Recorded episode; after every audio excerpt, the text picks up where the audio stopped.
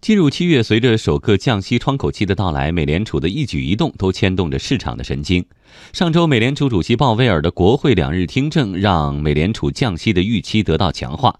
而值得注意的是，美股再次吹响冲锋的号角，三大股指齐创历史新高。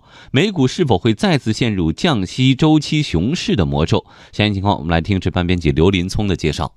好的，自年初显露端倪起，美联储降息的话题就再也没有淡出。五月以来，随着降息预期迅速升温，更是走进了舆论中心。七月初，美国公布六月非农就业报告，在六月非农就业报告大幅好于预期的情况下，美联储主席鲍威尔在国会的证词意外倒向鸽派。根据智商所利率观察工具预测显示，美联储七月降息二十五基点的概率滑。三月期与十年期美债收益率倒挂现象从五月初开始持续至今。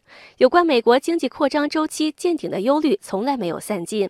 这些与一九九八年美联储的利息三连降情形有相似之处。有分析认为，目前全球经济增长面临的主要挑战是贸易形势恶化，降息只能起到缓冲的作用，无法完全化解全球贸易形势恶化的影响。可以看到，近期商业投资的负面情绪愈发明显，正在对美国经济产生负面影响。下半年，美国经济增速将继续放缓，二零二零年 GDP 增速将进一步回落至百分之一点二。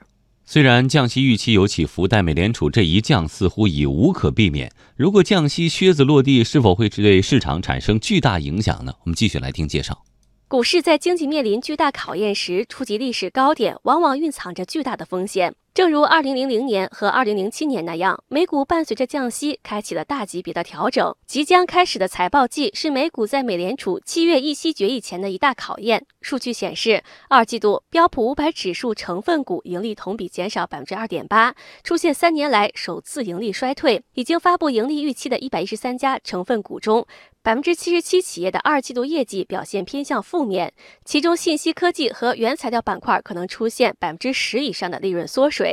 摩根士丹利在最新发布的策略报告中，建议投资者尽快减持权益类资产，包括美国股票。此外，有分析认为，如果美国经济前景恶化，上市公司首先会减少股票回购，而一旦他们停止股票回购，标普五百指数将下跌百分之十九。